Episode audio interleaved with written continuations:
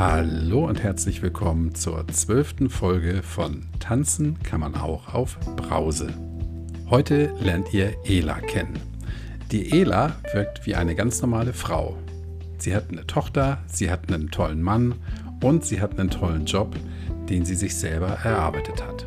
Und hätte ich dieses Gespräch mit ihr nicht geführt, wäre ich im Leben nicht drauf gekommen, was sie für eine Vergangenheit hat. Noch vor einigen Jahren hatte sie einen Tagesablauf, den sich Außenstehende gar nicht oder nur sehr, sehr schwer vorstellen können. Der Weg in diesen Tagesablauf war offenbar sehr lang.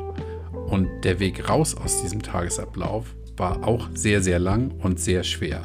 Und er wird immer Thema bleiben. Was sich seitdem geändert hat und welches unfassbar schöne Liebesgeständnis ihr Mann ihr gemacht hat, das erfährst du in diesem Gespräch. Genug der Vorrede und hier ist Ela.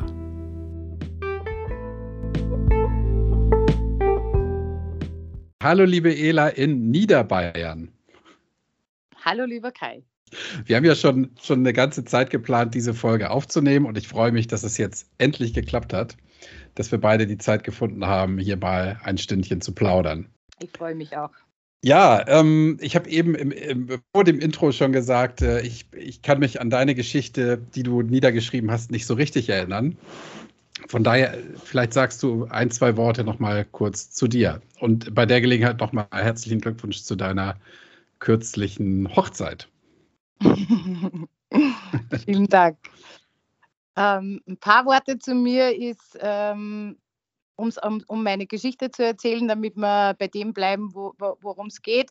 Äh, ich bin knapp über 40, äh, genau genommen 43 und bin, hm, wenn man alles zusammenrechnet, also ich bin relativ früh über meine Familie in Kontakt mit Alkohol gekommen, habe dann immer, habe auch immer viel vertragen, viel getrunken und äh, war mit Sicherheit äh, um es mal ehrlicherweise zu sagen, mindestens 20 Jahre lang in einem sehr kritischen Konsumverhältnis mit und äh, zum Alkohol hin verbunden. Und äh, die letzten fünf Jahre, bevor ich jetzt ähm, vor über zwei Jahren aufhören durfte, konnte, wollte, musste, äh, auch schwer körperlich abhängig. Wow. Wann ist dir, wann ist dir denn klar geworden, dass du körperlich abhängig bist? Oder war dir das von Anfang an klar, als es, als es soweit war? Ähm, mir war mir war in der Zeit, wo ich kritisch konsumiert habe, also wo wir immer zu viel getrunken haben und wo das immer lustig war und äh, wo wir uns gebrüstet haben und gefreut haben über Filmrisse und äh, über Geschichten, wo wir uns gegenseitig die, die Puzzleteile zuschmeißen mussten, damit wir einen Abend füllen konnten war lange, lange Jahre gar nichts äh, klar, dass da irgendwo eine Problematik dran hängt. Äh, in Wirklichkeit wurde es mir zum ersten Mal bewusst, wo ich gemerkt habe, dass meine Hände zittern, wenn ich nicht getrunken habe. Das äh, war dann einfach die letzten Jahre so, dass es ähm, mal nachmittags begann, wo man sich gedacht hat, oh, man freut sich auf den Feierabend und trifft sich dann mit irgendjemandem nach der Arbeit auf ein Bier oder auf einen Wein oder was auch immer.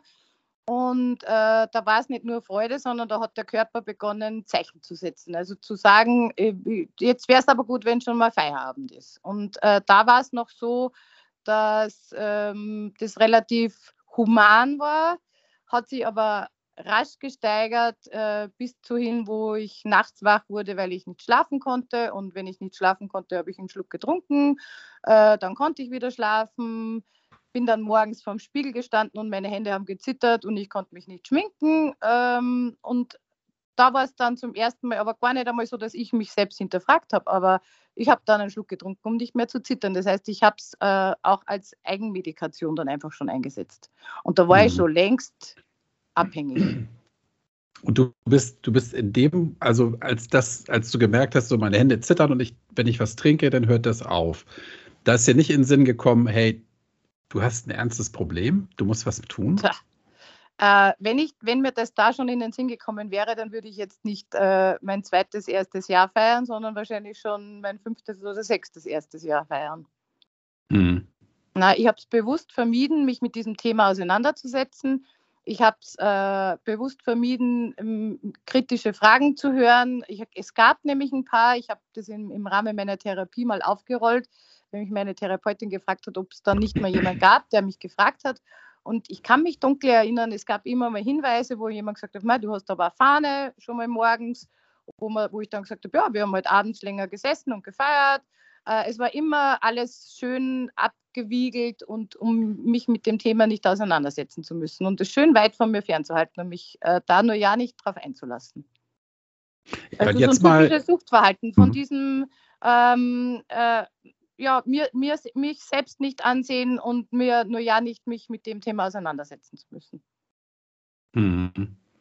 Aber jetzt, äh, das ist vielleicht eine ganz naive und, und dumme Frage von mir, aber ähm, hast du eine Idee, was die Motivation war, das, ähm, das nicht an dich ranzulassen? Hattest du Angst vor, vor irgendwas?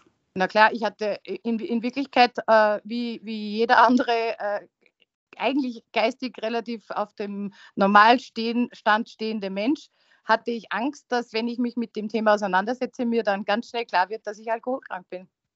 Mhm. Und dass ich diese Sucht, die mich begleitet und mir eine Partnerin und treue, äh, zur Seite stehende Bezugsquelle immer war, auf einmal missen muss. Mhm.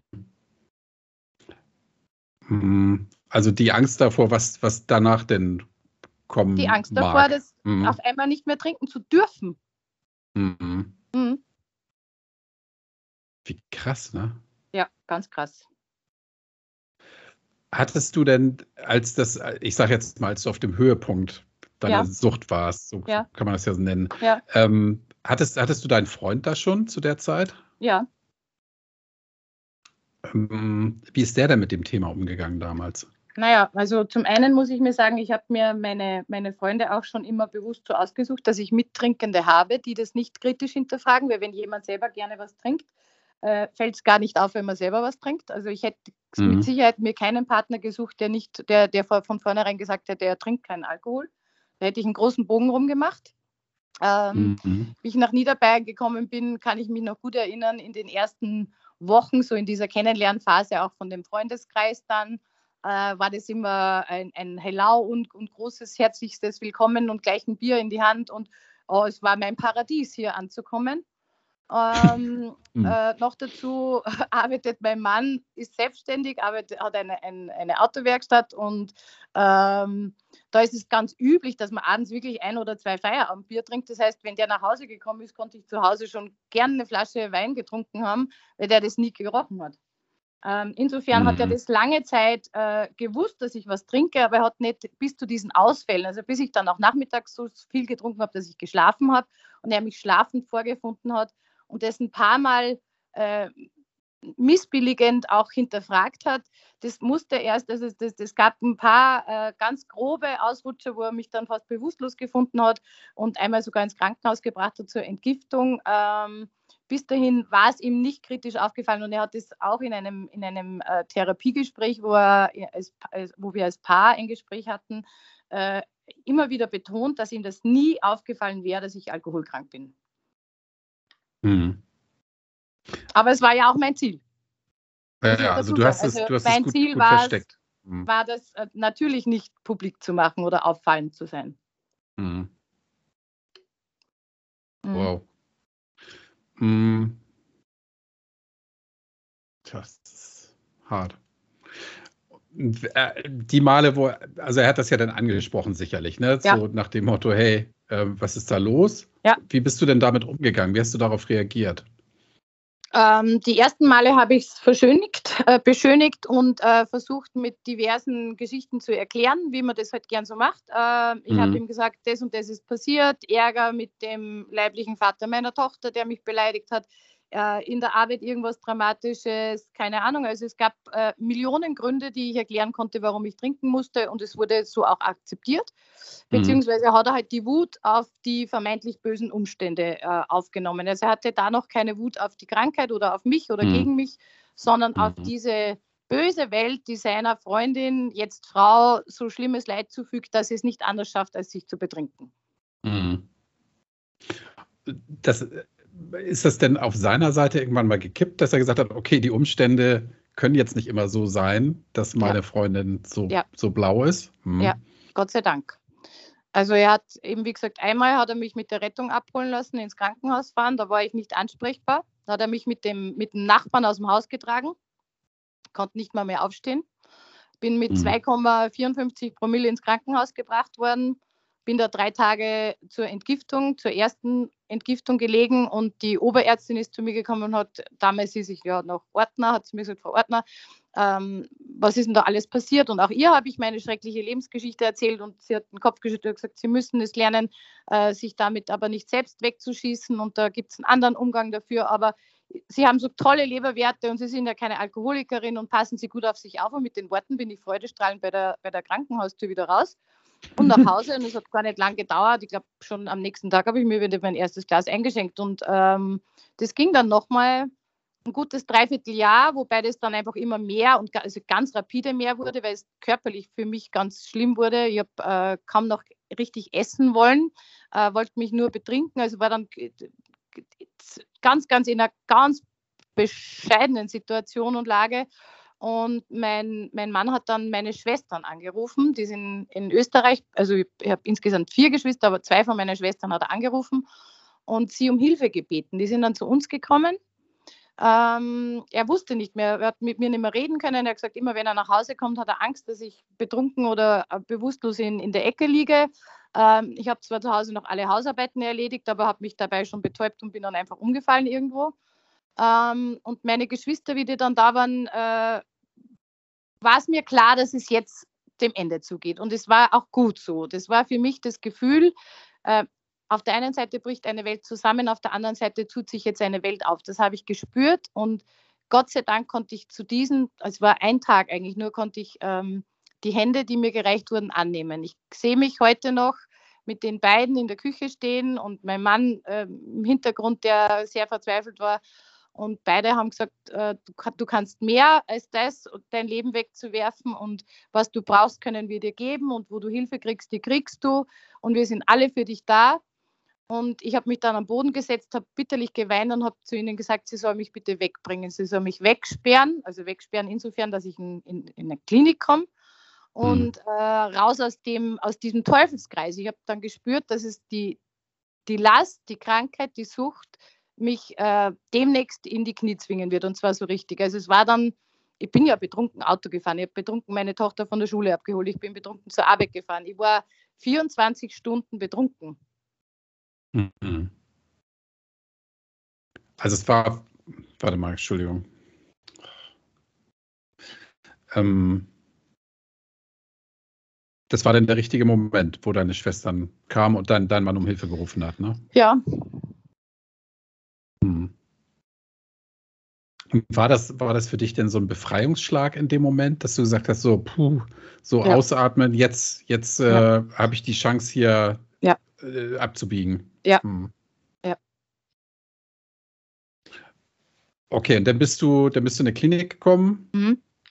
Bin, äh, bin für ähm, bin, bin sogar auf eine geschlossene Anstalt, in eine geschlossene äh, Entzug, Entzugsklinik gekommen. Also für zehn Tage war ich weggesperrt äh, um diesen körperlichen Entzug äh, auszuhalten oder medizinisch unterstützt zu, zu schaffen.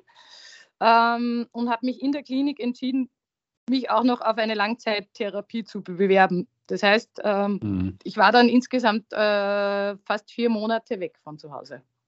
Mhm.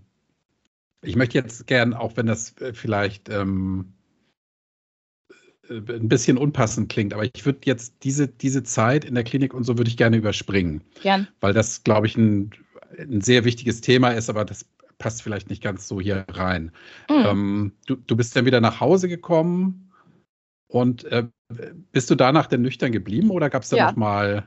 Hm, okay, und wie lange ist das jetzt her? Ich bin danach ein ganzes Jahr nüchtern geblieben. Äh, darum feiere ich, ähm, habe ich mein zweites, erstes Jahr gefeiert und ähm, habe äh, Therapie begonnen und Hypnose und alles Mögliche, auch die, die Facebook-Gruppe, worüber wir uns kennengelernt haben, gefunden und, und, und. Ähm, und hatte einen Rückfall im August, kurz vor meinem Geburtstag. Aber hm. bin, bin, das war auch ein Tag und äh, bin seitdem wieder nüchtern.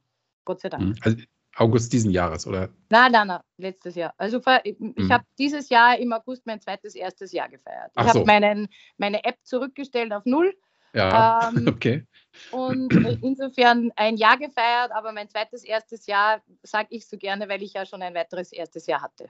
Ja, klar. Und das muss ich auch nicht ganz ähm, von mir weisen. Nein, um Gottes Willen. Also, was meinst du, wie dein Körper sich freut, wenn er schon ja, ein Jahr nüchtern genau, war? Also, genau. Ähm, okay, du bist nach Hause gekommen. Wie hast du dich denn dann gefühlt, als du nach Hause gekommen bist, nüchtern und äh, dann ja schon mehrere Wochen klar im Kopf?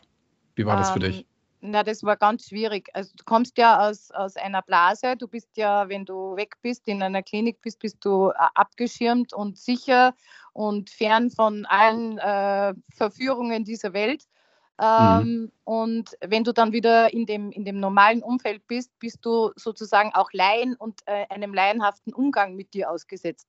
Das heißt, meine mhm. Verletzlichkeit und meine neu gewonnene Nüchternheit war auf sehr wackeligen Beinen und ich war meine Therapeutin hat es äh, kampftrocken genannt, die erste Zeit, weil ich mich zwingen mhm. musste, trocken zu bleiben. Also das war einfach, ich musste für mich einstehen, äh, klar sein, und da war nicht, war keine psychologische 24-Stunden-Unterstützung mehr oder oder oder. Also mhm.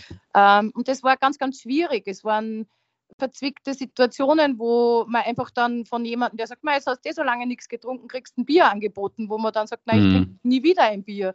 Oder wo dann jemand zum Geburtstag sagt, aber zum Geburtstag trinkst du doch ein Glas, wo ich sage, nein, ich trinke nie wieder ein Glas. Also diese, das war gerade am Anfang war das was noch sehr zerbrechlich und ich habe mich auch sehr zerbrechlich gefühlt und vor allen Dingen, äh, ich musste mich nicht neu erfinden, aber ich musste mich neu positionieren für mich. Und die Sucht, darum habe ich es ja vorher als meine treue Partnerin und Begleiterin genannt, die war auf einmal weg.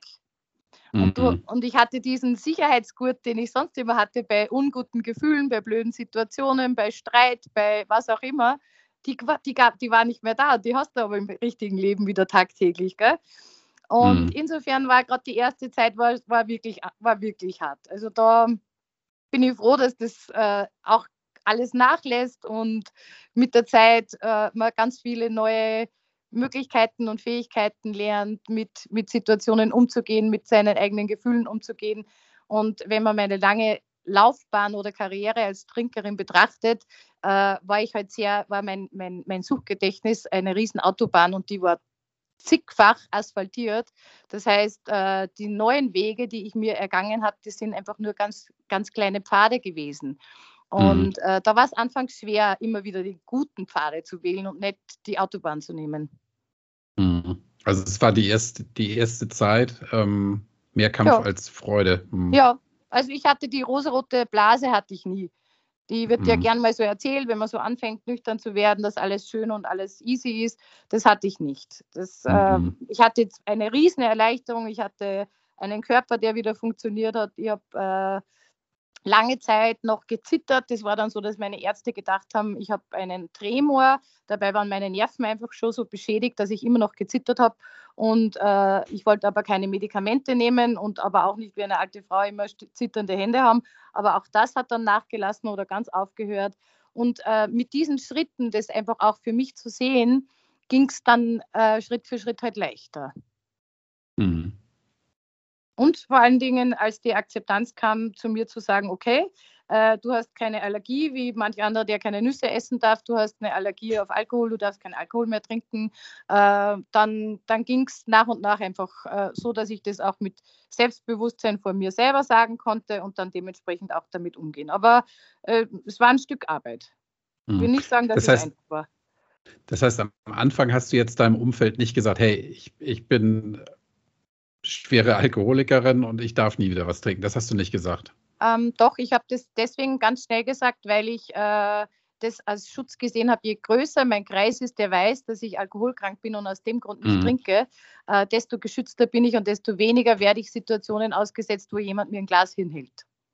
Ja, ja, genau, das, das dachte ich mir. Ne? Also mhm. ähm, mhm. diese, diese Ausreden, was du, was du gesagt ja. hast, die kommen ja, die kommen ja dann nicht mehr, wenn jemand sagt, so stopp, äh, genau. wenn ich das jetzt mache, dann, dann machst du dich quasi mitschuldig hier. Ja, ne? Ähm, richtig. Mh. Das war so okay. für mich die, ähm, für mich war es damit einfacher. Also ich kenne ja auch mhm. die andere Seite, dass man sagt, ja, aber da ist man so bloßgestellt oder was auch immer. Aber ich habe relativ schnell gesagt, äh, hör mal, wenn jemand durch einen Unfall ein Bein verliert, dann laufen alle automatisch langsamer. Da nimmt man schnell Rücksicht. Und wenn ich jetzt sage, ich bin alkoholkrank, äh, habe ich einen großen Kreis, der es einfach weiß. Mhm. Äh, und damit erwarte ich dann auch diese Rück äh, Rücksichtsnahme. Wobei es ein bisschen schwieriger ist, als wenn man ein Bein ab hat, habe ich gemerkt. Hm. Also es ist dir schwer gefallen, damit offen umzugehen? Na, nicht das, damit offen umzugehen, sondern äh, die Akzeptanz der Leute, die dann alle kommen und sagen, oder viele, die gekommen sind, aber so krank warst du ja gar nicht. Oder Ach so. Uh, äh, jetzt ja. trinkst du ja schon zwei Jahre nichts mehr, aber jetzt könntest du doch wieder mal ein Glas trinken. Also es, hm. es ist einfach so, wenn dir ein Bein fehlt, fehlt es dir für immer und jeder sieht's. Genau. Wenn du sagst, ja. du bist alkoholkrank und trinkst nicht mehr, dann ist es für eine gewisse Zeit in ihren Köpfen und irgendwann ähm, ist das Thema durch und will auch gar keiner mehr hören und dann äh, geht es wieder von vorn los. Nur jetzt bin ich halt gefestigt, also jetzt ist es nicht mehr so schlimm. Mhm. Also es ging nicht um mich oder um, ich habe mich äh, sehr geschämt um, um viele Dinge, aber ich habe mich dann nicht geschämt, das zu sagen.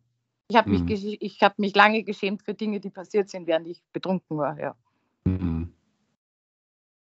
ja. Aber nicht für meine Krankheit, weil ich sie mir genau wie alle anderen auch nicht ausgesucht habe. Mhm. Ja. Wie geht denn deine, deine Tochter jetzt damit um, mit deiner, mit, mit der neuen Mama, so möchte ich mal sagen? Die, die hat ungefähr ein Jahr gebraucht, um ihr, ihre Angst um mich zu verlieren. Ich habe gemerkt, dass sie, ähm, obwohl sie noch sehr jung ist, sie ist jetzt neun und ähm, hat äh, diverse Situationen erlebt, wo die Mama nicht ansprechbar war und sie hat ähm, richtig Angst um mich äh, gehabt, lange Zeit, wo ich auch schon wieder zu Hause war und nüchtern gelebt habe, wenn irgendwo ein lauter Knall war oder irgendwas runtergeflogen ist. Mama, ist alles in mhm. Ordnung? Ja. Ähm, und hat dann nachgeguckt, ob, ich, ob, ob alles gut ist. Und das äh, lässt jetzt nach. Anfangs, wenn wir wohin gekommen sind und was zu essen oder zu trinken bestellt haben, hat sie, hat sie zum, zum, ich kann mir an einen Abend erinnern, hat sie zu dem Kellner gesagt, der an den Tisch gekommen ist, meine Mama und ich trinken keinen Alkohol. Und, äh, also so, so ähm, und, und sie hat oft äh, oder macht es heute auch noch manchmal, sagt, Mama, weißt du noch, wo ich dich mal gefunden habe und wo du aus dem Mund gestunken hast, wie wenn du toten Fisch oder kaputten Fisch gegessen hättest, wo du mhm. so mit mir geschimpft hast und wo ich dann einfach immer wieder mit ihr spreche und ihr versprochen habe, wir sprechen über das, solange ihr diese Bilder noch im Kopf herumschwirren. Und was ich merke, ist, dass sie äh, viel freier ist, weil sie die Verantwortung für ihre Mutter nicht mehr trägt.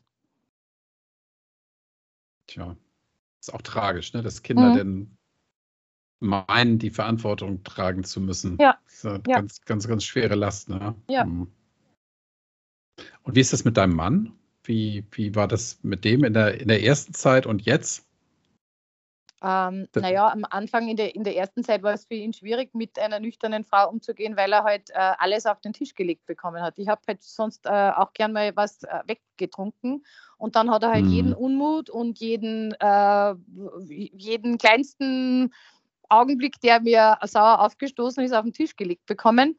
Und äh, das war, glaube ich, gar nicht so richtig. Also wir haben viel diskutiert, wir haben viel gestritten, wir haben äh, oft daran gezweifelt, dass die Beziehung das aushält. Oder ich habe daran gezweifelt, er nie, sagt er, aber ich habe das auch in der Therapie ein paar Mal gehört von den Therapeuten, die gesagt haben, äh, Beziehungen, die praktisch in der Sucht äh, entstanden sind, äh, werden keinen Bestand haben.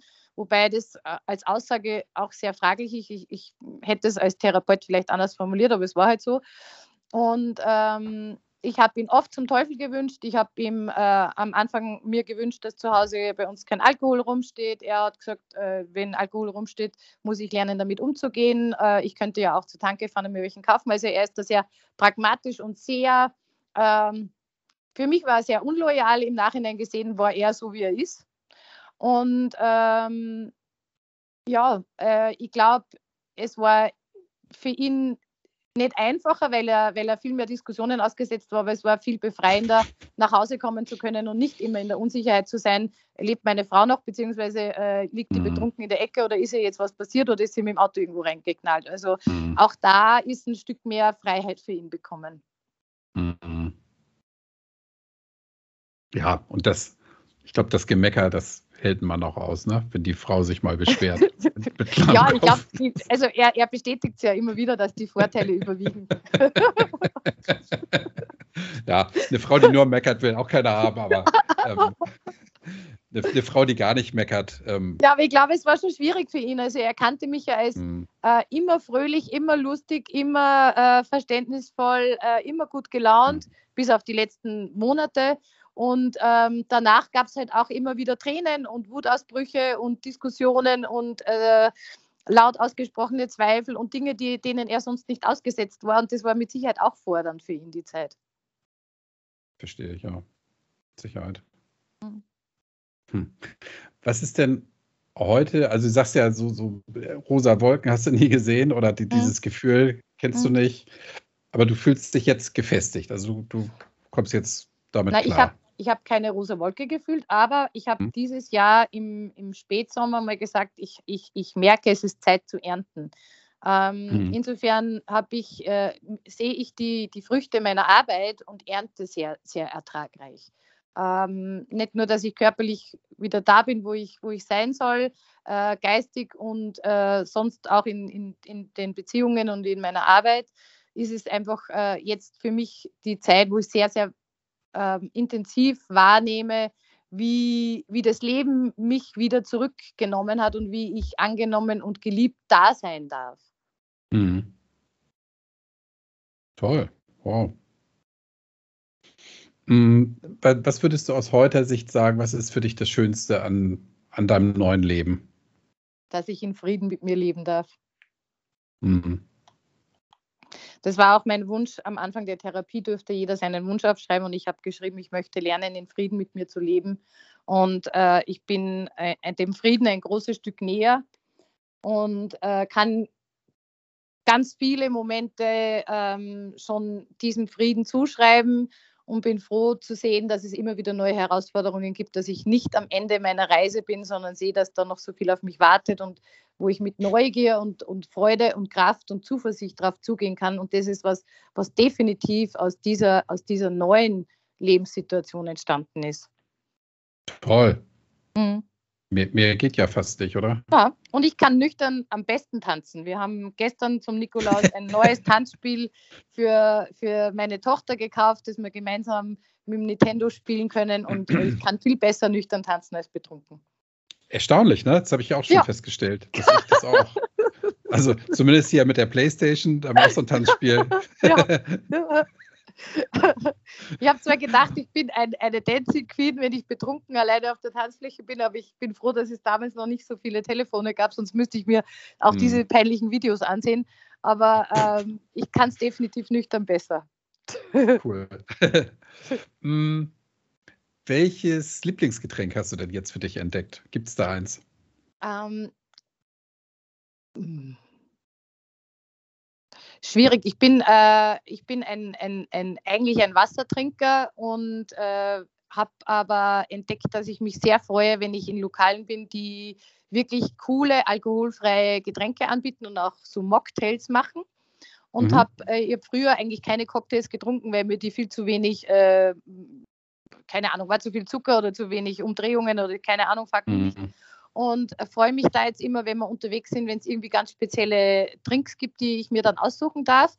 Und äh, zu Hause bin ich, ähm, war ich aber auch vorher eine, eine leidenschaftliche Teetrinkerin. Das heißt, ich, ich liebe den griechischen Bergkräutertee, den die, die Gabi Gutzek mal empfohlen hat, die die griechischen Hirten trinken, um gute Laune zu haben. Und äh, den äh, bestelle ich mir immer mal wieder und ansonsten ist es tatsächlich, wir haben äh, ganz, ganz tolles Wasser, also auch äh, Wasser, aus, das bei uns aus der Leitung kommt, das ganz ähm, eine hervorragende Wasserqualität hat. Und ich schätze es, in einem Land oder in einem Landkreis zu leben, wo man das alles noch tun und genießen kann. Mhm. Ja, in Hamburg haben wir auch tolles Wasser. Also wer mal im Ausland war, weiß, was gutes ja. Wasser bedeutet. Ne? Ja, drum. Also wenn ich dran denke, mit Spanien, Griechenland oder jetzt der letzte Urlaub in Dubai, wo man das Wasser sich kaufen muss und nicht aus der Leitung trinken darf. Und, mhm. und da, da, das genieße ich dann. Ja. Griechischer Hirtentee oder wie heißt das Zeugs? Ja, griechischer Bergkräutertee. Berg, Bergkräutertee. Mhm. Mhm ich glaube, äh, Sidroga oder so ähnlich, also den, den Spezialnamen äh, weiß ich nicht auswendig, aber griechischer Bergkräutertee und dann kommt es eigentlich gleich. Sieht aus äh, wenn, man das, wenn man das überhaupt äh, jetzt sagen darf, wie, wie Hopfenblüten. Mhm. Aber äh, schmeckt am besten mit Zitrone und Honig. Okay. Ich schreibe es mir jetzt auf, weil ich bin, ich bin ja nicht so der Teemensch, aber. Ja, aber richtig, richtig, richtig gut und kann man auch kalt richtig gut trinken. Und da kriegt man, man gute Laune von. vorbereiten und dann kalt trinken. Okay. Und das gibt gute Laune. Ja. Ich sehe mich ja schon wie Alexis Sorbers hier durch die Wohnung tanzen. Ja, Mann, Mann. wirst du. Mal schauen. mm, Ela, und was machst du oder anders? Ähm, gibt es heute noch Situationen, wo du merkst, jetzt wird es jetzt wird's, äh, schwierig für mich? Ja, ähm, hatten wir erst vor kurzem, wo ich habe ja eine äh, glücklicherweise eine, eine, äh, eine der genialsten Therapeutinnen, die es für mich auf der Welt gibt, gefunden, die ich haben darf. Die hat mir vor kurzem gesagt, sie sieht bei mir einen Verhaltensrückfall. Ähm, und zwar insofern, wenn ich über meine Grenzen gehe und wieder äh, beginne, in ein, in ein Schema zu fallen, wo ich mich über Leistung definiere. Das heißt, äh, arbeiten äh, bis zum Umfallen, unter Anführungszeichen, nichts abgeben, die Verantwortung auf mich zu nehmen, ähm, für alles verantwortlich zu sein. Nur wenn ich es mache, dann mache ich es gut, äh, nichts abgeben zu können und das erst äh, zu merken, wenn ich sozusagen äh, schon mal drei Tage drüber bin. Da merke ich, mhm. dass, äh, wie, dass ich auf einem Weg wäre oder bin, wo ich gut und ganz genau hinschauen muss, äh, wie ich dann wieder rauskomme. Ohne, ohne mich unter Anführungszeichen zu erlösen mit einem, mit einem Schluck Alkohol. Ich wollte gerade sagen, das, das führt, das oder das kann dazu führen, dass, äh, dass du rückfällig da werden Da, da, da wäre es wahrscheinlich problematisch und ich bin froh, dass sie mich darauf hingewiesen hat und mir das sehr klar gemacht hat. Mir ist zum äh, in der Stunde, wo sie mir das Wort so hin, äh, hingeknallt, sage ich jetzt mal einfach, sie hat sehr zärtlich formuliert, weil sie knallt mir gar nichts hin, aber sie hat gesagt, sie sieht das als Verhaltensrückfall und Rückfall war halt für mich sofort wieder, äh, ich habe ja gar nichts mhm. getrunken, ähm, aber wo wir uns das genau angeschaut haben, was Verhaltensrückfall ist, eben der erste Schritt, wo, man, wo das Verhalten schon wieder in die Richtung geht, wo man nicht äh, selbstliebend oder selbstschützend mit sich umgeht, äh, sich nicht die Auszeiten nimmt, die man, die man sich sonst genommen hat, äh, viel mehr von seiner Kraft verbraucht, als man sich Zeit gibt, um den Akku wieder zu füllen. Da äh, sehe sie schon ähm, die, die Problematik, dass es dann ganz schnell sein kann, wenn dann noch was oben drauf kommt, also Schicksalsschläge von woher auch immer, äh, dass es dann zu dünn wird, der, der Sicherheitsgurt. Mhm. Mhm. Ey, wie gut, dass du so eine, so eine Therapeutin an der Seite hast, ja. ne? Genial. Die, die dich auch, die dich äh, lesen kann, so möchte ja. ich mal sagen, ne? Ja. anscheinend. Mhm. Ja, cool. Also alleine wäre es wahrscheinlich nicht machbar, sowas, oder? Ich hätte es alleine nicht geschafft. Mhm. Also ich habe äh, mit, mit, mit meiner Therapie und mit meinen äh, Sober-Mädels, die ich habe, äh, ein sehr gutes Netzwerk. Aber ähm, ohne die Begleitung in, in meiner Therapie, die ich äh, jetzt ja auch zwei Jahre mache, ähm, wäre es schwierig geworden. Mhm. Wobei ich Toll. auch an mich da einen Dank aussprechen darf, weil wenn ich mich nicht auf diese Therapie so einlassen würde, wie ich es bei ihr kann, wären wir auch nicht da, wo ich bin. Mhm. Ja, klar. Also von alleine, von alleine passiert da nichts. Ne? Ein guter Therapeut, eine gute. Therapeutin hilft da nichts, wenn, mhm. Wenn du selber da nicht ähm, bereit bist. Ja. Hm. Wow, jetzt hast du mir schon so viele Fragen beantwortet, die ich noch gar nicht gestellt habe. Ähm, ähm, ist immer, immer, schwierig dann. Ne? Ähm,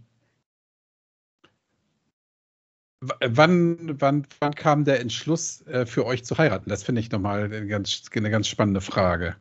Der, ähm, mein, mein Mann hat schon relativ früh, als wir uns kennengelernt haben, äh, bei unserer ersten Bergtour zu mir gesagt, wenn wir mal heiraten, dann heiratet er mich auf diesem Berg. Da habe ich noch gelacht mhm. und gesagt, erstmal müsstest du mich kennenlernen. Oder wir mhm. uns. Und äh, als ich dann von meiner äh, Langzeittherapie nach Hause gekommen bin, hatte er Geburtstag und an seinem Geburtstag hat er mir den Heiratsantrag gemacht. Wow, also noch sehr am Anfang deiner ja deiner ganz Nüchternheit frisch. dann. Hm. Ganz frisch. Hm. hm. Und wusste, wusste er denn, was da auf ihn zukommt? also, dass du, dass du, ähm, ja, dass du, also kann man ja sagen, dass du verändert da rauskommst, ja? Also. Also er hat mir irgendwann äh, erst vor kurzem gesagt, es wäre ihm ganz egal, was ich alles für Krankheiten hätte. Er würde mhm. alles mit mir durchstehen und äh, er hat sich von Anfang an für mich entschieden und dieser Schritt, mich zu heiraten, war für ihn nur, um das zu bestätigen oder zu bekräftigen und auch vor allen anderen zu bekräftigen. Und mhm. äh, für ihn kann nichts auf dieser Welt kommen, was ihn in dieser Entscheidung äh, erschüttern könnte. Tja, sage ich mal nichts zu. Ja. Toll. Finde ich auch. Wow. Ja, super. Also Glückwunsch. Und dann hast du, hast du eine nüchterne, hast du eine nüchterne Hochzeit erfahren. Ja. Ähm, wie dein Mann, der hat wahrscheinlich was getrunken auf der Hochzeit, ja. oder? Ja, mein Mann hat getrunken und eigentlich haben hm. alle getrunken, außer der Fotograf und seine Freundin. Äh, mhm. Die beiden sind auch trockene Alkoholiker, die haben mir das im, äh, im Laufe meiner Hochzeit erzählt. Okay. Und ähm, Stört dich das, wenn die Leute um dich rum trinken? Oder kommst du äh, das hat mir am Anfang massiv gestört. Da habe ich es zwar nicht mhm. zugegeben, aber da habe ich jeden beobachtet und genau gewusst, wer wie viel Schluck getrunken hat. Also ich war Abende nur damit beschäftigt, mhm. zu zählen, wer wie viele Gläser Bier, äh, Wein oder wie viele Flaschen Bier trinkt. Mittlerweile mhm. ist äh, das weniger geworden bis zu dem, dass ich gar nicht mehr darauf achte, weil es mir nicht meine Aufgabe ist zu gucken, wer wann wie viel trinkt. Mhm. Ähm, Gott sei Dank, weil das wäre jetzt echt schon, schon langsam wäre es anstrengend. Äh, und es stört mich auch nicht mehr. Das Einzige, was mir dann irgendwann stört, sind, wenn ich dabei sitzen muss und Gespräche von Betrunkenen belauschen oder folgen soll, die sich in einer Endlosschleife immer über die gleichen Geschichten erzählen. Also ich war ja da auch irgendwann mhm. mal drin in diesen Gesprächen, aber als mhm. Nüchterner um drei Uhr morgens, äh, wenn alle beladen sind, ist es schwierig. Ähm, aber es hat mich bei meiner Hochzeit insofern nicht gestört, weil wir, weil wir getanzt und gefeiert haben und äh, einfach nur Spaß gehabt haben. Und bei anderen Abenden, wo es mich stört, dann nehme ich mir die Freiheit zu sagen, ich fahre nach Hause. Ja. ja also, cool. na. Und ähm, dass dein Mann jetzt noch was trinkt, da kommst ja. du auch gut mit klar. Ja. Das ist für dich ja. okay. Also er hat anfangs gesagt, du guckst ja immer nur, ob ich trinke und wenn ich was trinke, bin ich der Böse und vom Saulus zum Paulus. Also da gab es schon mal so diverse Abende, wo wir Diskussionen geführt haben drüber. Ähm, ich, ich, musste auch lernen, da äh, einen Umgang zu finden, der auch für ihn akzeptabel ist, weil ich, er mhm. ist nicht alkoholkrank und ich muss ihn nicht ändern. Es ist nicht meine mhm. Aufgabe, äh, ihm da irgendwas äh, zu erklären und er weiß, selbst, äh, wenn er zu viel getrunken hat, dass er drei Tage dann mittlerweile jetzt leiden muss und muss es mit mhm. sich selbst ausmachen. Und auch da ist es nicht mein Job, das im Vorfeld schon abzuwinken und, äh, abzuwinken und zu sagen, wenn du jetzt was trinkst, wird es dir drei Tage schlecht gehen, weil ist nicht mein Job. äh, ja, Weiß er aber selber. so war es so am Anfang. Ich habe ihn schon vorher ah, gewarnt okay. oder habe schon vorher die Augen verdreht, wenn er gesagt hat, er trifft sich mit seinen Freunden, und, ja, bist du wieder betrunken nach Hause gekommen. Also die, das ist einfach weniger oder bis zu dem, dass ich jetzt einfach gar nichts mehr dazu sagen muss, weil er es eh selber weiß und somit geht es ihm da, geht ihm auch besser damit und er trinkt viel, viel weniger, das muss man auch sagen. Also er hat mir das auch schon rückgemeldet, dass durch meine Krankheit oder durch mein Nicht-Trinken er einen anderen Umgang mit, mit äh, Alkohol oder zum Alkohol hat und auch selber weniger trinkt und es ihm auch sehr gut tut. Mhm. Ja, und ist doch toll, dass er das kann, ja, dass mhm. er dann nicht sagt, ähm, entweder oder oder so ja, genau. gibt's ja, gibt ja, gibt ja diverseste Ideen dazu. Aber toll, dass ihr damit ja. so, so schön klarkommt. Ja. Wow, was eine Geschichte. Hm. Krass. mm. Als du, als du äh, weggesperrt warst, da warst du noch im Angestelltenverhältnis, ne, oder? Ja, ja. Wie, wie wurde das da aufgenommen? Naja, da Dass war ich ja, da, du, du, du, hm. der, der Arbeitgeber erfährt es ja nicht. Gell? Also ich bin dann krankgeschrieben gewesen okay. und ähm, habe dann aber, bevor ich zur Langzeittherapie gegangen bin, gekündigt bei meinem letzten Arbeitgeber. Okay. Mhm. Ich habe gewusst, ich werde dann mir eine andere Arbeit suchen, wenn ich äh, nüchtern bin, weil ich mhm. dann nicht mehr äh, zurückgehen werde. Also ich war da in einer, in einer Stelle, wo ich im Verkauf war und war, war nicht wirklich glücklich und es war nur eine, so eine Not- und Übergangslösung und war dann sozusagen auch genau die passende Zeit, um da auch einen Schlussstrich zu ziehen. Mhm. War nüchtern nicht zu ertragen, der Job sozusagen. Na genau. Oder, Oder schwierig. Ja. Mhm. Ja, wow. Also ähm, ich ziehe den Hut. Ich finde das, äh, das eine sehr, sehr beeindruckende Geschichte. Und ich finde es toll, wie du damit umgehst. wie deine Tochter damit umgeht, wie dein Mann damit umgeht und wie du auch mit deinem Mann umgehst. Ja, das finde ich auch toll, ähm, dass du nicht versuchst, äh, die Welt, die Welt und die Menschen zu ändern, sondern ähm, es reicht, wenn ich versuche, mich zu ändern. Hast schon genug zu tun wahrscheinlich. Mm. Ne? Ja. Mm. Mm. Toll. Gibt es eine Botschaft, die du, die du unseren Hörern mitgeben möchtest? Ähm, naja, ich habe eine kleine, wenn, wenn jemand merkt, dass es schwierig ist, alleine aus dieser Situation rauszukommen, äh, dann ist es äh, die Bestätigung von mir, die ich gerne geben mag, zu sagen, dass es verdammt schwierig ist, alleine rauszukommen, bis zu unmöglich. Dass es gut ist, in einem Land zu leben, wo es die Möglichkeit gibt, Hilfe zu kriegen, dass man sich diese Hilfe sucht und annimmt. Und ähm, dass man sich darauf einstellen soll, dass es ein beschissener Weg ist am Anfang, aber dass es sich sowas von lohnt und dass man, wenn man Mut genug hat und Kraft genug hat, den zu gehen, dafür zum tausendfach belohnt wird. Mhm. Schönes Schlusswort. Danke. Sehr gern. Dann beenden wir das Interview an dieser Stelle und sprechen gleich noch weiter, okay? Gerne, Kai. Also, alles Gute. Tschüss. Tschüss.